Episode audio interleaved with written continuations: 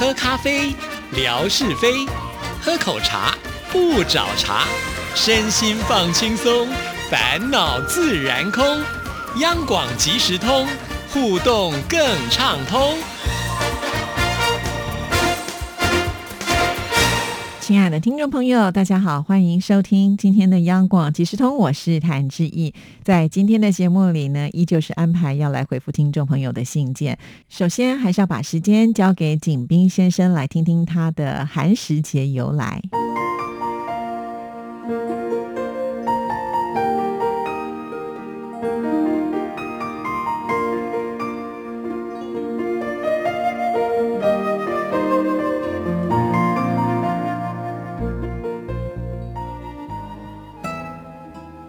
亲爱的朋友，你们好！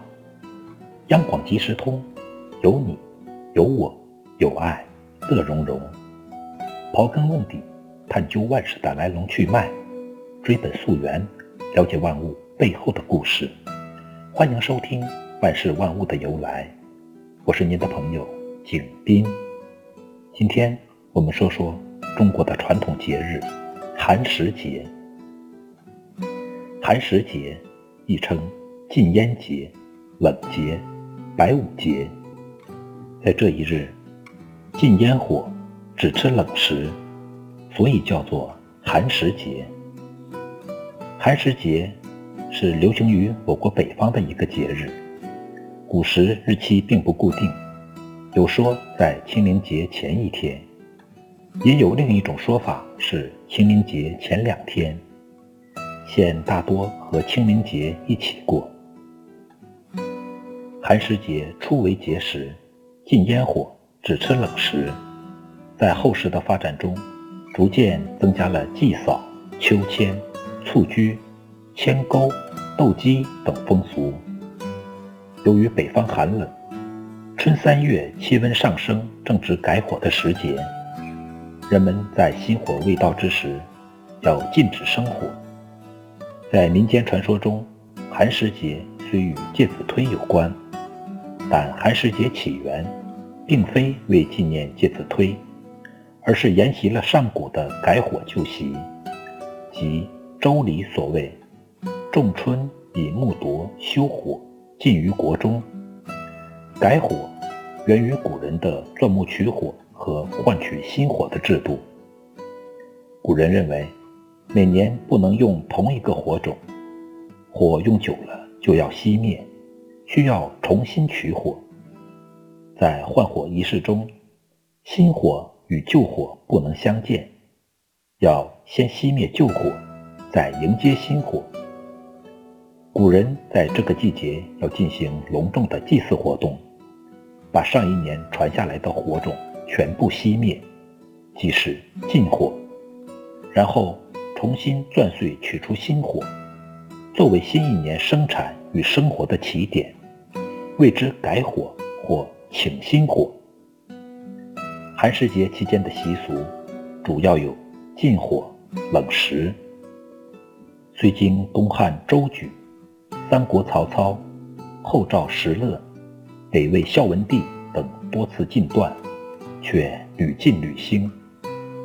寒食节习俗蔓延国内部分地区，深入民心。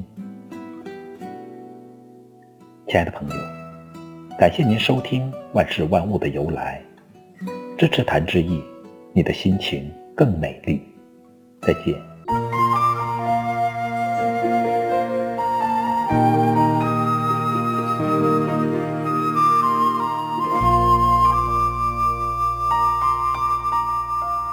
好，听完了景斌先生的介绍之后呢，接下来我们就要来回复信件了。来看的就是我们的好朋友冯乐祥所写来的。你好，志毅姐，最近三月中旬，我们这边春意盎然，百花齐放，天气特别好。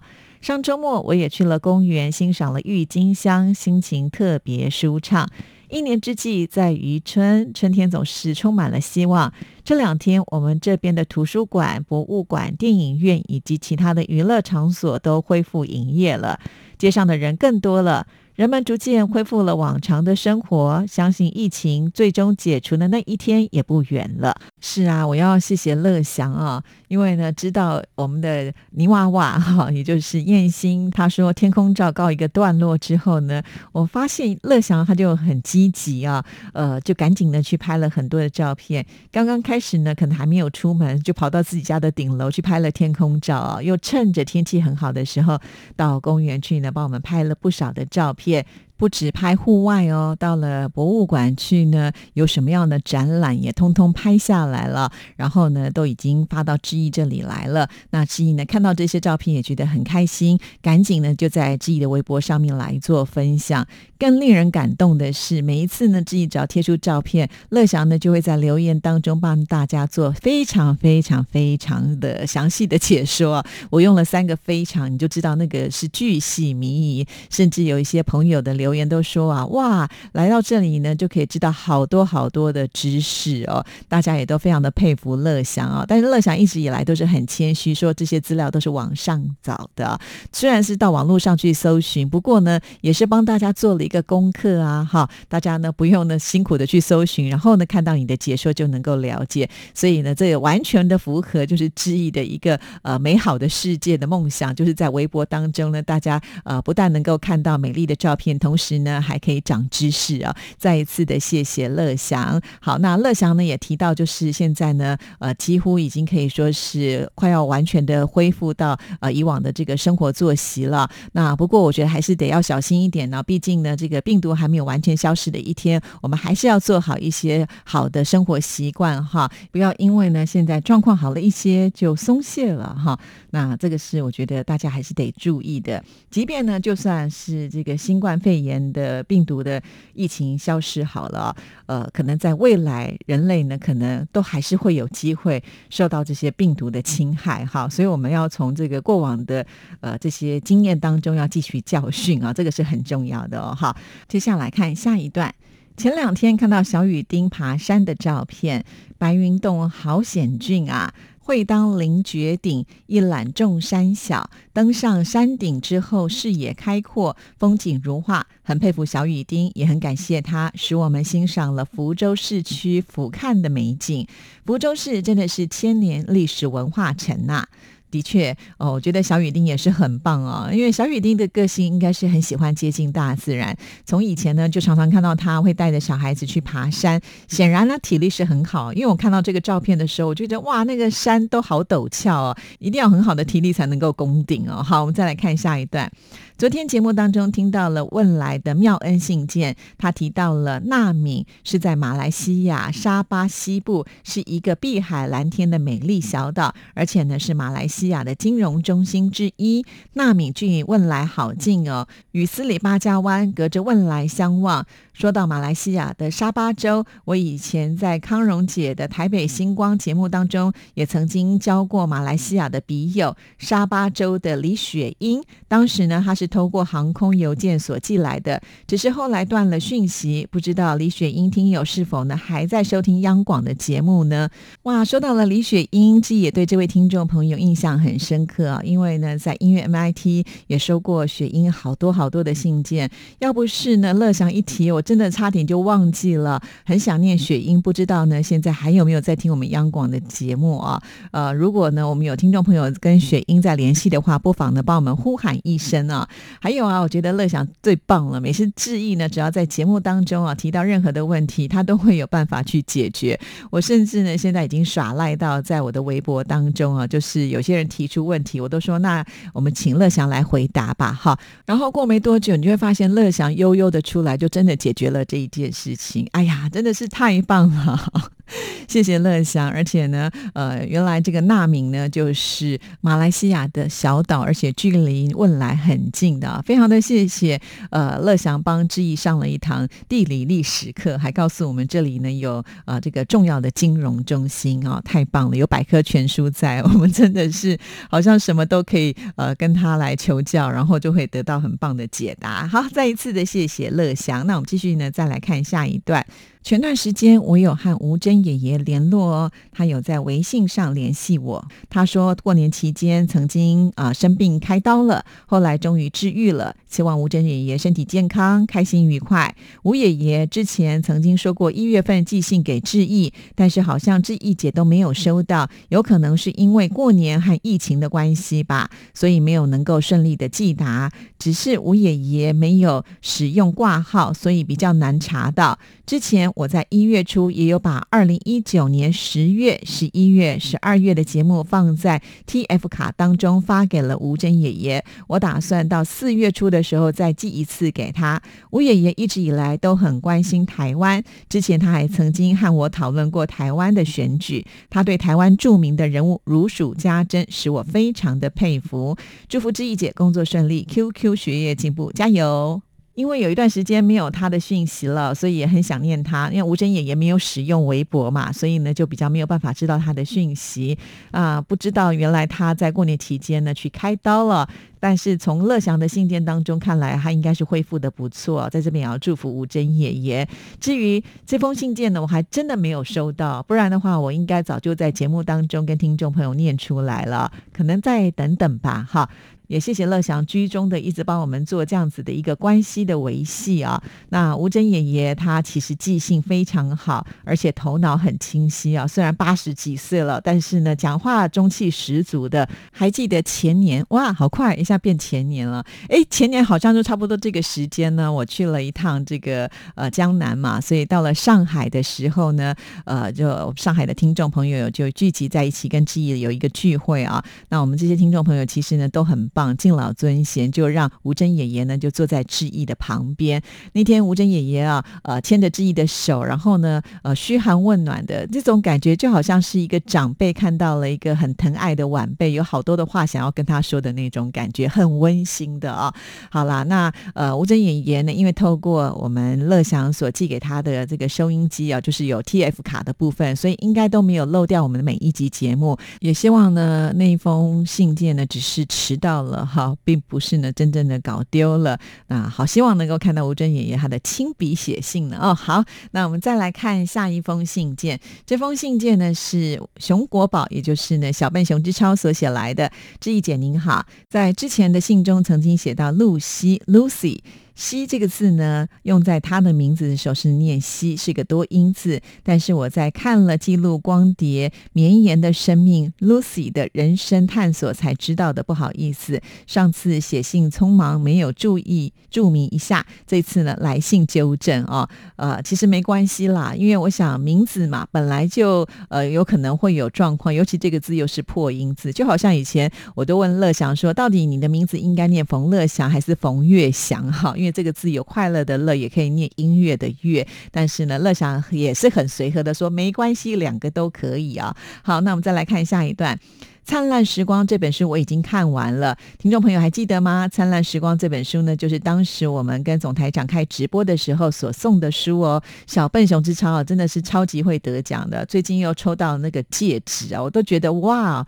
因为我们的抽奖都是非常公正、公平跟公开的嘛，我们听众朋友都看得到，所以只能说，哎呀，小笨熊之超，我们多么羡慕你啊！好，那这本书看完了，到底呃内容写的是什么呢？其实好像也是上一次志毅所问的。啊，如果有看完，都很欢迎听众朋友呢，就是写一些读书心得嘛，就让其他没有看到的朋友，大概也能够了解到这本书写的是什么啊。好。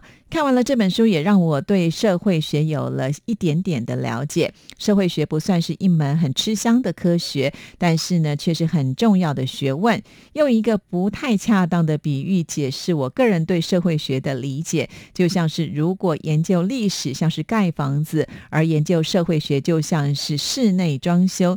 社会学和生物学、物理学一样，对人类社会发展进步同样发挥着作用。哇哦，我觉得你的形容非常的好。啊。好，我们继续再来看书中讲到陈露西留学美国时，为了赚生活费而课外兼职打五份工的经验。在他早期做美国亚裔妇女研究课题的时候，尤其他破天荒的要研究美国华裔妓女，他有遭到过反对的声音，也有人曾经劝说他说：“中国有几亿人，你不研究，偏要去研究那几千个或是极少数部分的人。”甚至有人骂他说他自毁前程，但是呢，他没有打退堂鼓，而更是拼尽全力。他利用假期和她的丈夫开着车从南到北。走遍了每一个城镇大大小小的墓园，走进乡镇公所的档案室、各地的图书馆，看微缩档案、抄写美国人口普查资料等。陈露西发挥了滴水穿石的毅力，终于完成了他自己的研究。书中呢也有讲到，我们总台长张震先生多次提到的《四方报》。《四方报》以无法上网、不按中文拘留台湾的越南、泰国民众为目标读者，以越南文为起点，借由大量的版面，让新移民、移工以母国文字发声，说自己的心事。二零零八年又发行了泰文版。张总台长曾经担任《四方报》总编辑，我想《四方报》和读者间也一定有许多的故事吧。在这里，我也希望有机会，志毅姐能够请总台长来跟我们讲讲他认识曾经获得美国教育界女斗士称号的陈露西的故事。谢谢。由于最近有点小忙，所以就不多聊了。有时间我会再给您写信的。祝你一切平安顺利。江西小笨熊之超。谢谢知超啊，虽然说自己很忙，但是呢，也是洋洋洒洒写了不少的内容啊，非常的感谢，而且好棒哦，就是拿到了书之后，真的有读哎，还帮我们大家做了一个很精辟的介绍，而且也提了一个很棒的建议哈，就是能够邀请到啊总台长呢来介绍陈露西啊，哎，这个点子太好了，这样子我们就有一个正当的理由，应听众朋友的要求，我们要继续的邀请总台长来开直播。哈，与总台长有约，我们要继续约下去嘛，对不对？好了，非常的谢谢知超啊。好，那继续呢，我们再来看下一封信件。这就是呢，我们问来的听众朋友妙恩所写来的。嗨，央广即时通的志毅主持人，早上好！递上一张可爱的照片与您分享，这是什么呢？想一想，猜一猜吧。我不讲答案，我不讲答案。我知道志毅姐会有很多的军师可以告知的，哈哈，志毅姐不要生气哦，开玩笑啦。我怎么会生气呢？啊，呃，我觉得妙恩非常非常的可爱。每一次写信给志毅的时候，都会用很轻松幽默的方式来跟志毅做互动啊，这是听众朋友当中比较少见的哦。哈，那他这次传了一张照片，真的让我觉得非常的惊讶哈。刚开始我还以为可能就是网络 P 图吧，但是看来好像真的有这样子的花哎。如果这真的是花的话。我是第一次见到，因为这个花的花型呢，看起来应该是兰花，可是呢，在这个花朵当中，你就会觉得有一只猴子的脸就在里面，所以呢，据说这就叫做猴面小龙兰，这真的是第一次听到哎，而且我觉得妙恩很可爱哦。他说：“说实在啊，我真的是东北调，东北调就是我们的台语，忍不住啊，还是想要说答案。这边还画了一个鸡婆，因为这个花的名字就叫做猴面小龙兰。”哦，真的是长知识了。其实，在台湾有各式各样的兰花，可是我真的没有见过这个猴面小龙兰呢。谢谢妙恩啊。那我们再来看下一段。近来，我国汶莱也为了新冠肺炎，很多很多活动不可以举行。今年的清明节也不可以去拜拜了，还有回教堂、私事的庙也都暂时关闭，餐馆只能打包带回。现在进口的蔬菜也暂时不能够进口，有些店也暂时没有开，要等到三月三十一号以后。再说吧，很希望这段疫情广快过去，广快结束，大家呢才能够恢复以往的生活。祝福大家平安、健康、快乐。好的，写这封信的时间呢是在三月二十五号啊。那不知道呢，现在这些店是不是都已经开张了？